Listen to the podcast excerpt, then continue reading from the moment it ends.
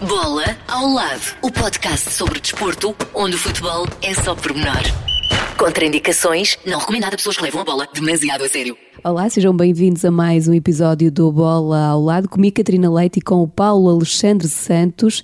E esta semana junta-se a nós Armindo Araújo, piloto de ralis, também pentacampeão nacional e está já bem lançado para mais um título para Alexandre Santos. É mais um dos muitos que já tem no currículo, eh, dá quase para perder a conta, mas eh, neste caso eh, já está novamente na liderança do campeonato, portanto, bem encaminhado para colecionar mais um título. E Armindo, bem-vindo.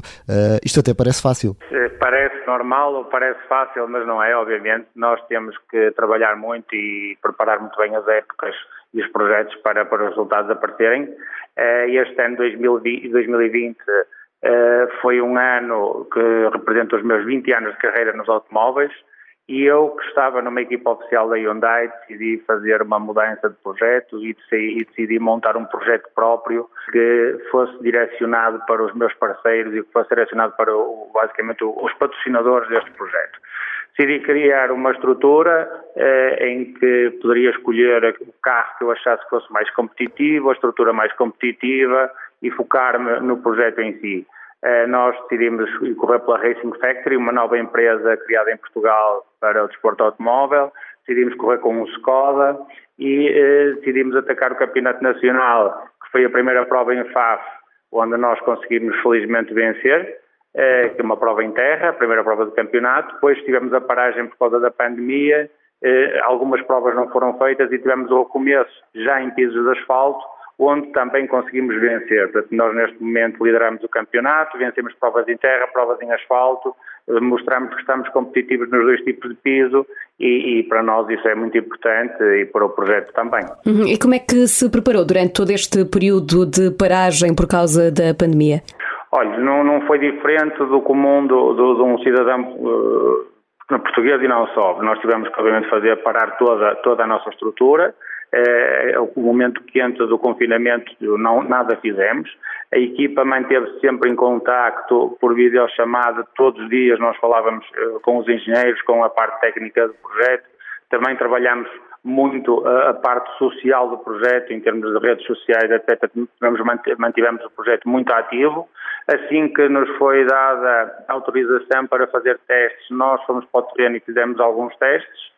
Eh, acho que fizemos uma boa preparação já para os pisos de asfalto. Apresentámos em Castelo Branco um rally com temperaturas elevadíssimas, eh, um rally difícil, um rally que nós também não sabíamos que nos íamos estar posicionados face à concorrência e conseguimos entrar no rally a vencer e saímos a vencer. Portanto, tivemos liderança do rally toda a prova uh, e, e deu-nos a segunda vitória do campeonato, que, que é muito bom. Mas a, a, preparação de um piloto, naturalmente, em termos físicos também é exigente. Como é que nesse sentido foi esta preparação? Ou melhor, como é que foi esta paragem? Fala. Nós temos que, nós somos os atletas que temos que nos preparar eh, para, para a especificidade da nossa, da nossa modalidade. Nós não precisamos de uma força bruta, se assim se pode dizer, nós vamos com, com o piloto corre sentado, só corre sentado em, em, em condições extremas. Uh, aqui em Castelo Branco tínhamos temperaturas exteriores de 40 graus, dentro do carro chegaram a estar 60 e muitos graus, 70 graus, e temos que manter a concentração e sermos rápidos e não cometer erros uh, dentro destas condições de temperatura difíceis. Uh, nós temos um plano de manutenção uh, que, que, cumprimos, eu, eu e o meu navegador que cumprimos, obviamente, para, para estarmos fisicamente aptos para isto. Uh, treinamos duas, três vezes por semana, só que a componente técnica deste projeto é muito importante.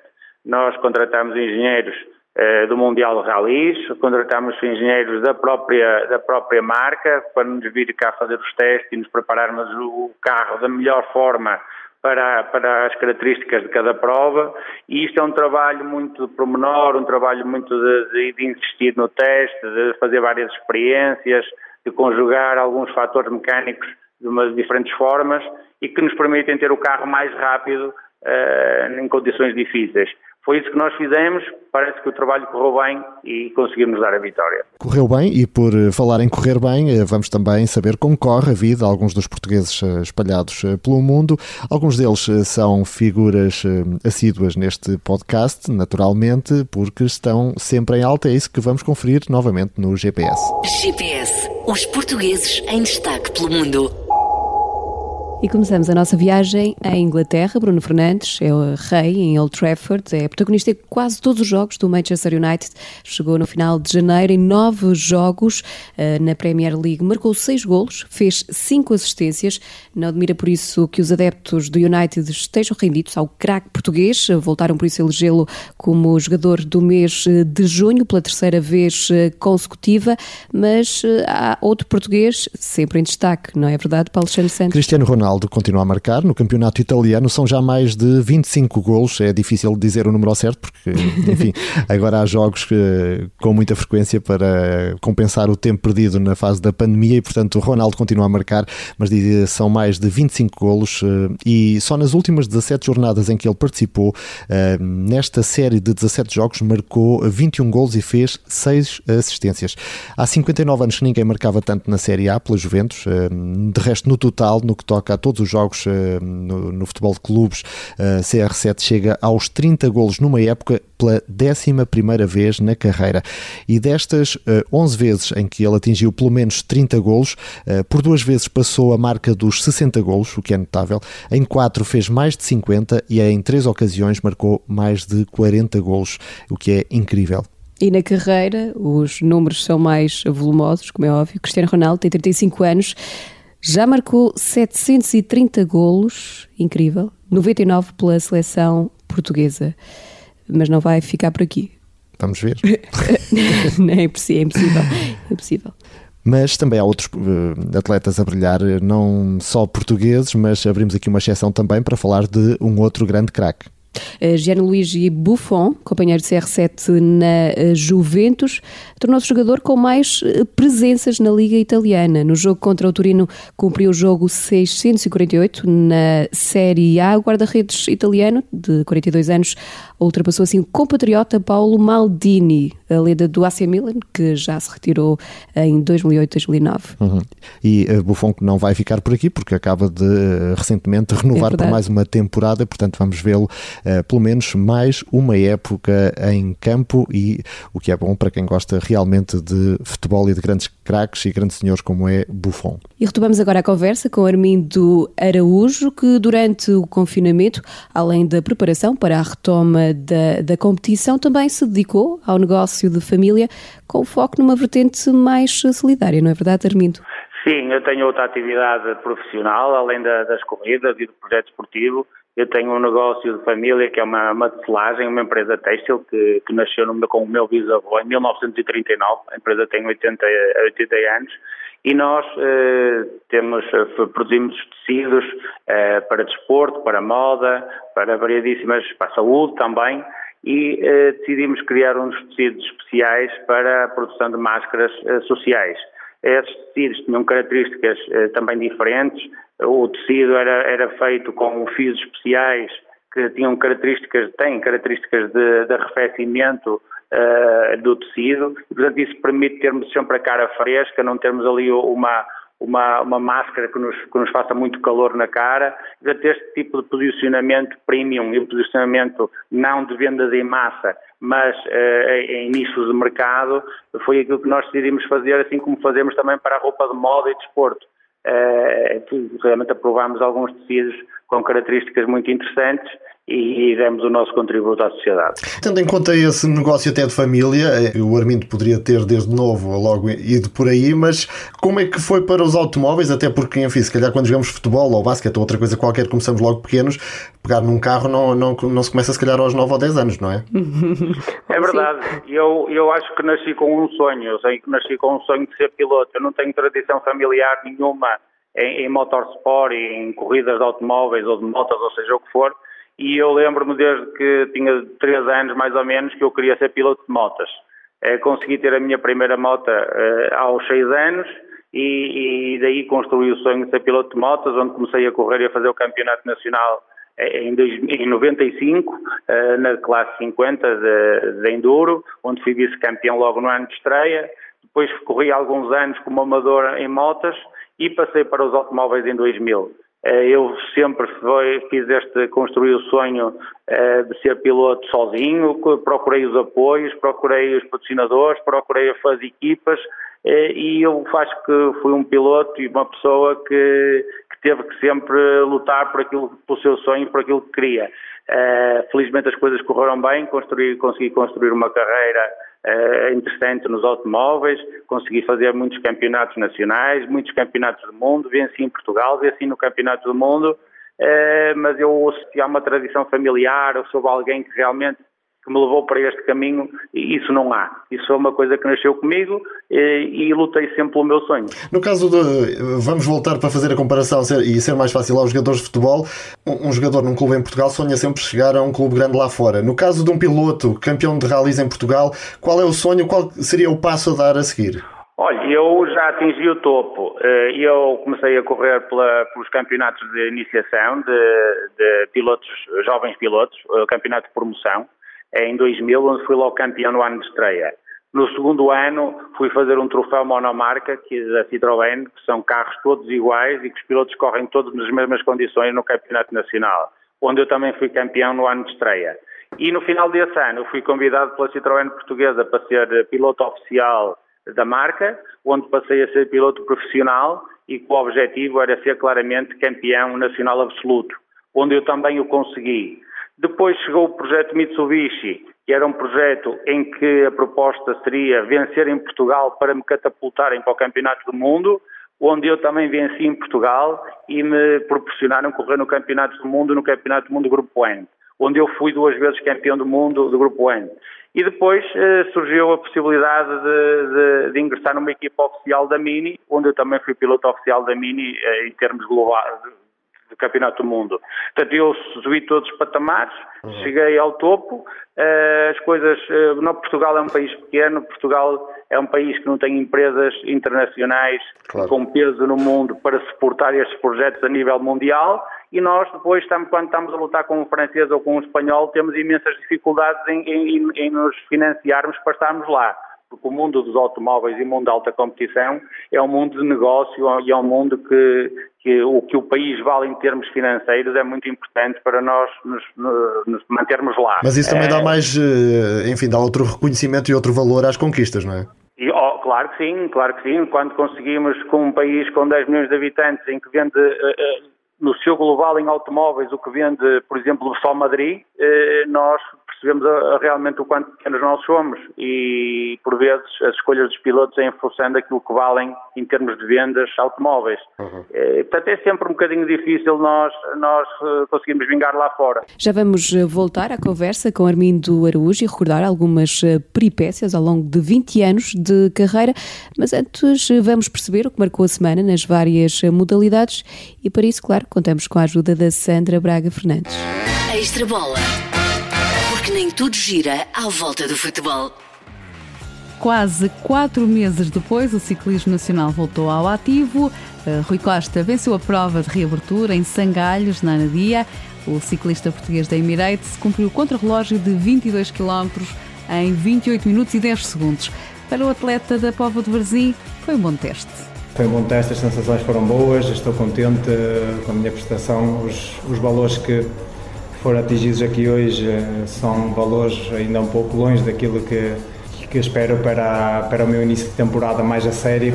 A primeira prova internacional de Rui Costa está marcada para 1 de agosto, é a Strade Bianche em Itália. De volta ao ciclismo nacional, depois de Sangalhos, segue-se Torres Vedras. A edição 43 do Troféu Joaquim Agostinho vai decorrer nos dias 18 e 19 de julho. É a prova portuguesa há mais anos inscrita no calendário internacional de ciclismo. Noutras modalidades, o Sporting sagrou-se pentacampeão nacional de ténis de mesa, venceu o Toledos por 3-0 na segunda mão da final do campeonato em Vila Nova de Gaia. Foi o 37º título nacional na história do clube. Frederico Silva surpreendeu João Sousa e conquistou o título de campeão do segundo torneio do Circuito Sénior da Federação Portuguesa de Ténis, a prova que decorreu no Lisboa Racket Center. Eh, na competição feminina, Inês Murta foi a vencedora e terminou com a série de 11 vitórias consecutivas de Francisca Jorge. Dos cortes, seguimos a toda a velocidade para a pista. O MotoGP começa a 19 de julho no circuito espanhol de Jerez de la Frontera. Miguel Oliveira vai cumprir a segunda época na principal categoria do Mundial de Velocidade de motociclismo. Na Áustria, o finlandês Bottas da Mercedes venceu o primeiro Grande Prémio de Fórmula 1 da temporada.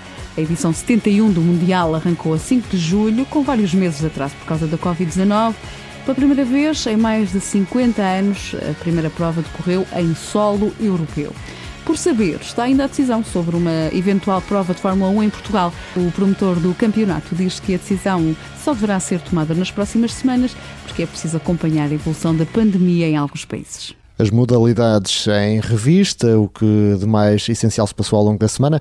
Retomamos então a conversa com o nosso convidado de hoje, o Armindo Araújo, piloto pentacampeão nacional, nesta altura lidera o Nacional de Rallys, e eh, dizíamos logo no início que são já 20 anos de carreira, eh, calculo que marcados também por algumas eh, histórias engraçadas neste percurso. Olha, há muitas histórias engraçadas e o Campeonato do Mundo dá-nos dá muitas histórias, porque nós, tanto corremos corremos na Nova Zelândia, como corremos no México, como corremos na Finlândia, como corremos em variedíssimas zonas do mundo, eh, e depois passamos por algumas situações eh, completamente caricatas. Eu lembro de uma vez que fui piloto convidado para correr no, num rally da Arábia Saudita, a título de exemplo, e, e, nós temos todos os regulamentos e sabemos as horas de partida e sabemos tudo, como é que funciona, que as provas têm muitas regras. E nós chegamos ao Rally da Arábia Saudita e queríamos arrancar para o Rally. O team manager perguntava à organização quando é que íamos arrancar para o Rally e a resposta que nos davam era o Rally arranca quando o rei chegar. Portanto, nós aqui podemos perceber que, que, a cultura e a forma de estar na vida muda de país para país eh, eh, muito facilmente e se nós estamos habituados a muitas regras na Europa, quando chegamos a países eh, como a Arábia Saudita, percebemos que realmente até o desporto é diferente e a forma de estar na vida é diferente. Isto é um exemplo de uma história que eu lhe posso contar, que me teria muitas mais, mas realmente nós temos que nos saber adaptar a todas as contingências da, do desporto e da vida. Uhum. E acidentes? Eh, o que é que eh, já lhe aconteceu assim que, que lhe tenha passado pela cabeça desistir de, dos carros e da competição? Ou isso nunca aconteceu? Não, isso nunca aconteceu porque nós temos pilotos e equipas, partimos do princípio e sabemos que o ter um acidente de automóvel é, uh, faz parte do nosso, da nossa vida, faz parte do nosso desporto. Portanto, não há nenhum piloto que não, que não tenha acidentes, não há nenhum piloto que não bata, seja ele campeão, seja ele quem for. Portanto, nós, eu felizmente no meu currículo não tenho muitos acidentes, já tive alguns acidentes, obviamente, tive um grande acidente no Rally da Irlanda, tive um rally, um grande acidente também a testar eh, na Grécia, eh, mas faz parte. Claro. Nós, quando tentamos, eh, somos ambiciosos e quando tentamos chegar ao limite e por vezes até passamos esse limite para atingir algum objetivo, sabemos que estamos a correr riscos, umas vezes correm bem, outras vezes correm mal, e depois isto é uma média que um piloto tem, se, se, é um piloto que bate muito ou bate pouco, e eu acho que sou considerado um piloto que bate pouco, tive pouquíssimos acidentes na minha carreira, Agora, também o nível de segurança hoje que, que estes carros têm uhum. é, é, muito grande. E eu, felizmente, nunca tive nenhum acidente com consequências físicas. Uh, acho que as coisas têm corrido sempre muito claro. bem e, como Mas eu disse no princípio, bater faz parte. Claro, isto leva-me a outra questão que, e ao início outra vez, que é uh, o que é que a sua família no início achou de, de, ter em casa um piloto e correr esses riscos? Olha, isto é tudo, as pessoas habituam-se a tudo na vida. Os meus pais, como eu disse, não têm, não têm nenhuma tradição desportiva, portanto, para eles ao início foi muito difícil. O meu pai foi muito contra esta opção de vida que eu tive. A minha mãe, sendo contra, percebia melhor as coisas, mas hoje em dia, tão habituados que estão, até são eles que gostam de acompanhar e são eles que, que me fazem imensas perguntas e estão sempre interessados a perceber o que é que vai acontecer. Portanto, é, as pessoas adaptam-se, as pessoas vão, vão entendendo também que nós fazemos aquilo que gostamos e quando nós fazemos aquilo que gostamos e conseguimos tirar bons resultados, quem está connosco, a nossa família que gosta de nós também nos dá o apoio. E é isso que eu tenho hoje em dia, é o apoio da minha família naquilo que eu faço, sabendo que tem algum risco, obviamente. E ainda se lembra como é que foi levantar o primeiro troféu ou não? Lembro perfeitamente, foi, foi o primeiro troféu. Uh, olha, a minha primeira corrida de motos oficial consegui ganhar, uh, foi em 95 no Enduro da Trafaria, perto de Lisboa, e a minha primeira prova uh, oficial em automóveis foi o Rally de Faf, onde fiz o segundo lugar, e logo no segundo rally venci.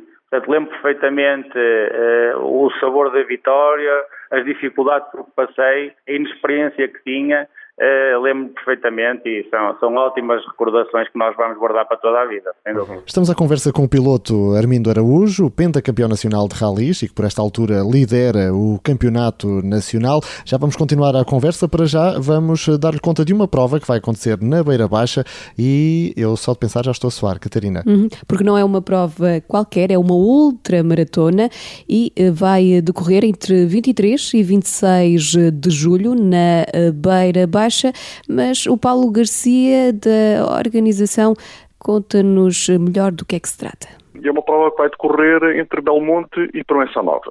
Tem como, como conceitos os descobrimentos portugueses, os nobres e valentes portugueses que partiram à, à descoberta, por isso saímos de Belmonte, terra de Pedro Alves Cabral, e inspirámos-nos quando tentámos desenvolver esta prova numa outra americana, que é a Badwater, e a BR-135, que fazem parte de um conjunto de provas extremas. E tem sido assim. Todos os anos temos vindo a crescer. Começámos com 16. Este ano teremos cerca de 100 pessoas, 80 eh, a, solo, os restantes todas em, em equipas. E nesta edição é especialíssima por causa de, porque é a primeira no mundo que, que vai acontecer nesta época de pandemia. Uhum. É, o que nos está aqui a dar um trabalho enorme. Uhum. E que trabalho é esse? Que desafios é que tem, tem em conta esta situação? Como é uma, uma, uma, uma, população mais idosa, estão com muito medo, muito receios, nós não, não estamos a conseguir uh, que nos cedam em alguns locais espaços para nós darmos apoio aos participantes. Uh, normalmente as associações locais são, são, muito participativas e este ano não estão a ser. Uh, os voluntários são, são muito menos do que, do que o habitual. Uh, e não, não é porque as pessoas estejam ocupadas, é exatamente porque estão livres, mas não querem, não têm medo, têm receio. Uh, e também um conjunto de municípios que não apoiaram outros eventos e politicamente não acham correto estar também a desafiar este.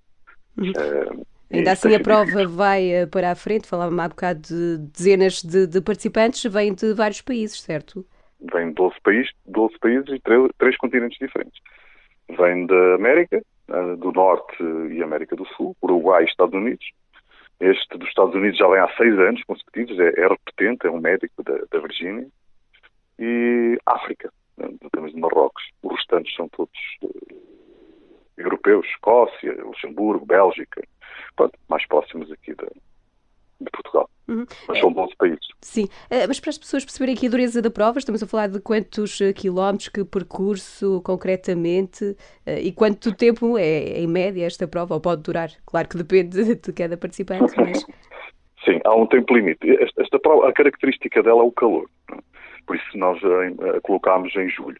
A prova sai de Belmonte, termina em Proença, tem oito bases de apoio ao longo disso, Penamacor, Idanha, Penha Garcia, Leites Cais, Vila Velha, são 281 quilómetros. Tem 66 horas para terminar. A partir do momento que nós damos largada, tem 66 horas para chegar a Provença Nova. Não stop. As bases de apoio estarão abertas ao longo desse tempo todo uh, para dar apoio a todos, a, a, a todos eles. Às 66 horas e um minuto, uh, quem não estiver está desclassificado. O recorde da prova está em 37 horas e é de um português, que é o João Oliveira, que é dos mais uh, famosos corredores do mundo. Há aqui a possibilidade de ainda conseguir melhorar estas 37 horas? é difícil. É difícil, é difícil, mas o João é muito forte. O João é, é um atleta de elite mesmo. Eh, e ele diz que, como este ano correu poucas provas, ou nenhuma mesmo, que está, como ele diz, estou fresco, estou capaz de fazer muito mais. Uh, e quando o João diz isso, nós temos que registar e preparar-nos para, para ter as bases de apoio abertas uh, antecipadamente. O João, tenho quase certeza que se não tiver nenhum problema físico ou de saúde, que ele este ano vai bater o recorde. Uhum. Até porque, até porque hum, a concorrência este ano também é maior e, e isso vai motivá-lo a, a chegar ainda mais depressa. Uma prova dura na beira baixa e por falar em provas duras, Armindo, já pensou, por exemplo, competir num Dakar ou não lhe passa pela cabeça? Sim, como eu lhe disse, eu venho do Enduro e de todo terreno em motas e o todo terreno, um Dakar, é uma, é uma, um, pode ser um objetivo uh, curto, médio prazo. Uh, contudo, o Dakar tem passado por grandes alterações uh, no seu formato nos últimos anos. Neste momento está na Arábia Saudita, confinado na Arábia Saudita, não atravessa mais países e, portanto, é, é, está localizado num sítio muito difícil de nós vendermos um projeto a patrocinadores portugueses. Uhum. Agora, o desafio é grande, é uma modalidade que eu gosto muito e, portanto, é, é um potencial projeto que eu vá criar uh, alguns no tempo. Claro. Vamos voltar agora à situação atual e, e voltou a competição depois da paragem por causa da pandemia, uh, mas uh, nota-se a diferença da falta do público a assistir e daquele entusiasmo ou não? Olha, os rallies é uma modalidade que sempre teve um pouco prejudicada por ser uma prova de estrada em linha, o que faz com que as pessoas estejam pelos montes e pela estrada muito dispersas. Nós não conseguimos, às vezes, ter a noção dos milhares de pessoas que nos acompanham, porque estão, estão espalhadas por quilómetros e quilómetros de, de especiais e, portanto, as pessoas não estando juntas, é difícil perceber a massa crítica que, que acompanha as provas. Isso foi uma desvantagem na nossa história dos ralis, Hoje em dia, vivendo a pandemia e vivendo o distanciamento social, é a grande vantagem dos ralis. Quem quiser uma família queira acompanhar uma prova de ralis, pode ir para, uma, para, uma, para o monte ou para uma estrada eh, perto do troço, onde nós vamos correr, e pode estar com um distanciamento social completamente seguro. E que permite que a nossa modalidade seja uma modalidade muito segura. Este rally foi um rally eh, de estreia, eh, digamos, até a nível europeu e, foi um teste que a FIA fez, porque tinha cá, eh, tinha cá observadores da FIA a verificarem como é que o rally se poderia passar para poder o, o Campeonato do Mundo avançar e para o Campeonato da Europa também poder avançar. Eles queriam perceber como é que nós íamos organizar este rally. O rally foi muito bem organizado. O público teve, portou-se de uma forma excelente, com, com distanciamento social, com máscaras, com gel permanentemente. Eh, nós adaptamos também a forma como os rallies são feitos, com algumas alterações.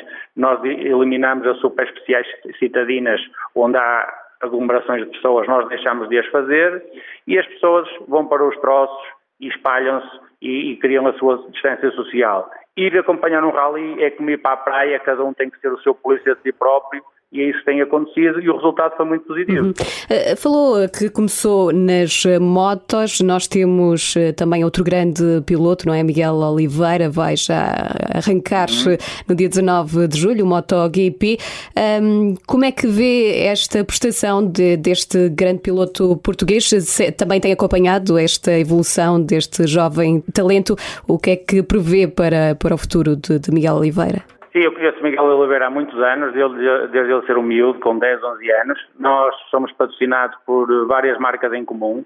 Portanto, nós somos, nós somos uh, embaixadores de marcas uh, comuns e uh, o Miguel é um piloto excelente, tem demonstrado por onde tem passado que, que, realmente é o piloto a ter em conta sempre e além disso, e talvez mais importante, a pessoa que é. É uma pessoa muito humilde, um lutador, muito focado naquilo que quer fazer e tem a estrutura do seu projeto muito bem, muito bem montada.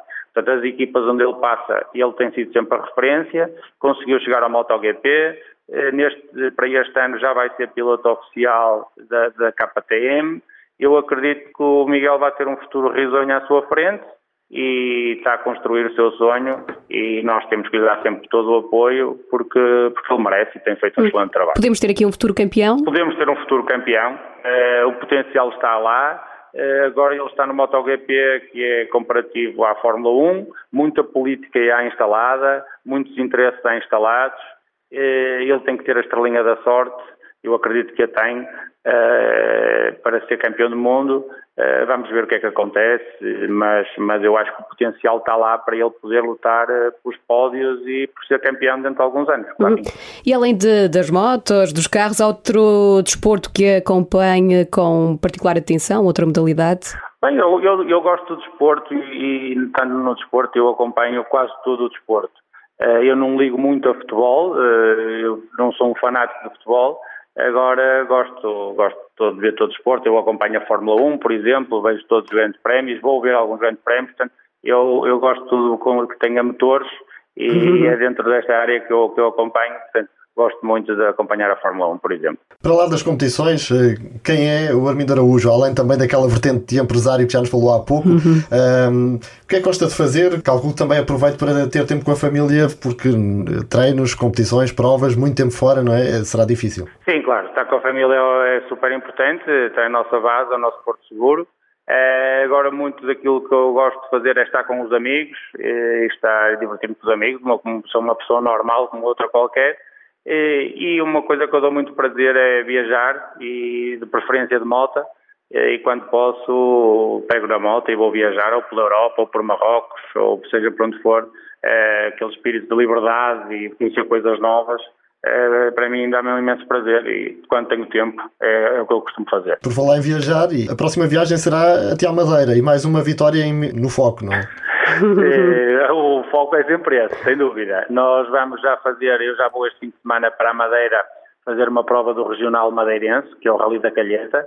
Eh, vamos encarar esta prova apenas como um teste para nos prepararmos para o Rally Vinho Madeira, que é em agosto, mas decidimos fazer esta prova para conseguirmos preparar as melhores afinações possíveis e o grande objetivo é vencermos o Rally Vinho Madeira. Eh, estamos a fazer tudo o que é possível para chegarmos lá bem preparados é isso que estamos a fazer. Uhum. Já agora diga uma coisa: eh, qual é o máximo de pulsações por minuto que pode ter um, um copiloto? Porque não deve ser fácil, não é? não vai controlar. Bem, eu, o copiloto tem que ter muitas pulsações por minuto, porque eu, eu, eu vou lhe dizer uma coisa: eu não ia ao lado de mim próprio.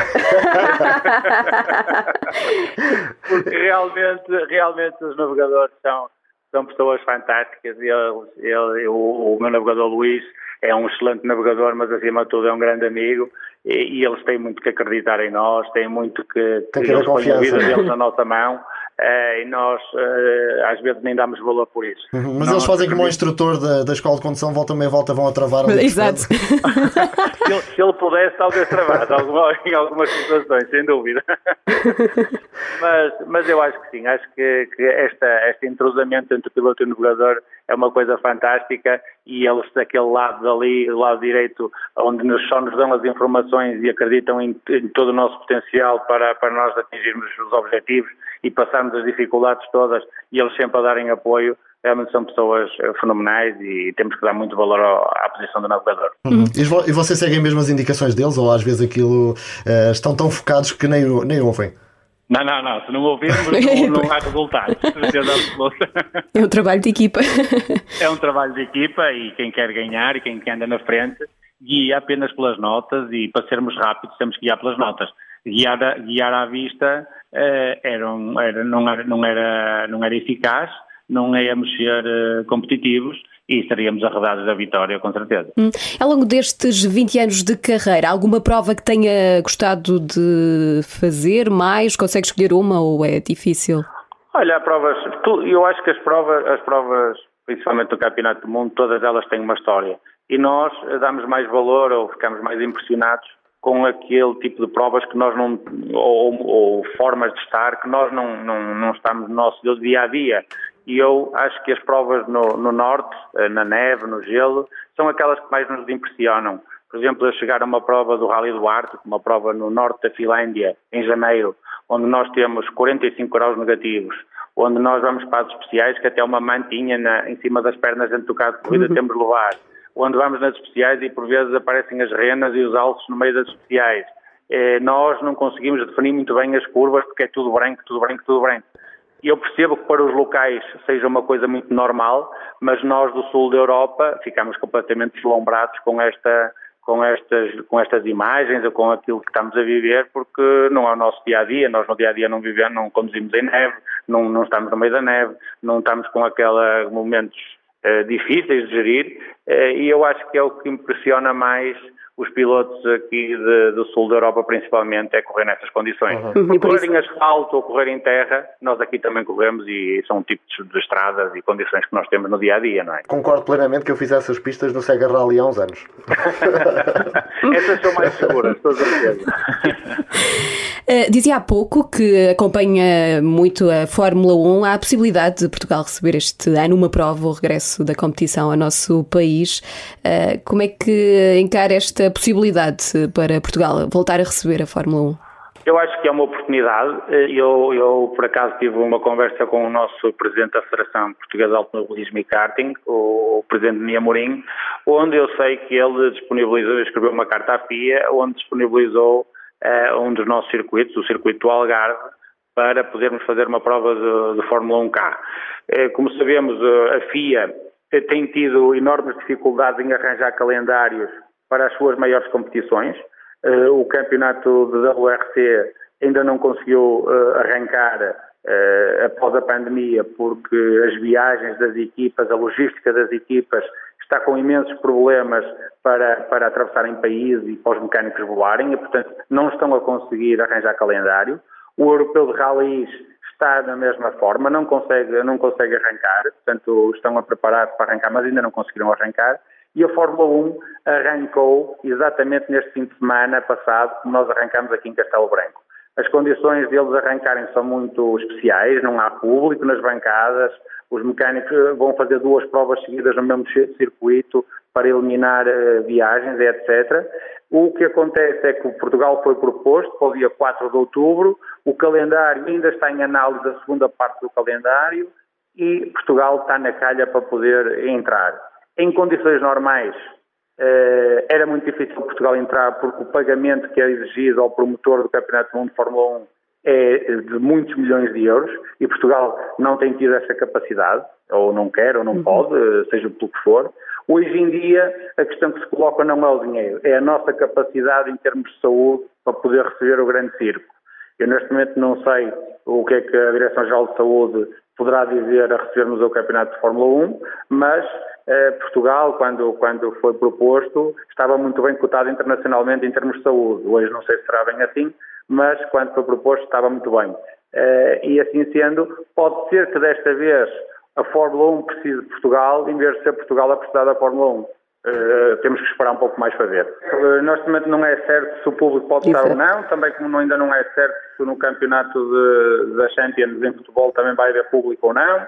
Portanto, está tudo, é tudo uma grande incerteza, as novidades aparecem todos os dias eh, mas se eu tiver a oportunidade de haver Fórmula 1 em Portugal, tentarei obviamente estar presente eh, para, para ver o grande espetáculo. Disse há pouco que não liga muito a futebol, ainda assim, não sei se acompanha algum clube ou jogador eh, em específico ou Sim, não acompanha sou, de todo? Eu, eu, sou do Norte, sou simpatizante do Futebol Clube do Porto e quando me pergunta quem gostaria de ganhar, eu falo sempre do Futebol Clube do Porto, obviamente. Portanto, nesta altura está a correr bem, vamos lá ver. Sim, nesta altura está a correr bem, também já chegava a correr mal, mas acho, acho que este ano vai ser nosso, mas isto é uma vez para uns, outras vezes para outros. Não é isso que me tira o sono, mas, mas fico mais, um, um bocadinho mais feliz quando é o Porto a ganhar. Muito bem. E com ânimo para mais 20 anos de carreira?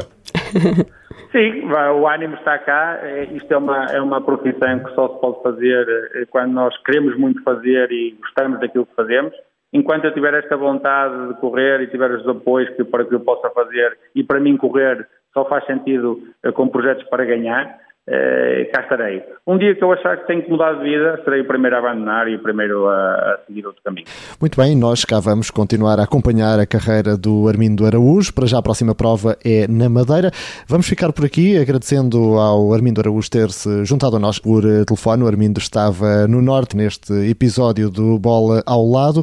Para a semana, cá estamos de novo, Catarina. Cá estamos e já sabe que pode continuar-nos a acompanhar nas várias plataformas de podcast ou então, Paulo Alexandre Santos, no site M80 m80.ol.pt. Até para a semana. Até para a semana. Bola ao lado, o podcast sobre desporto, onde o futebol é só pormenor. Contraindicações, não recomendado a pessoas que levam a bola demasiado a sério.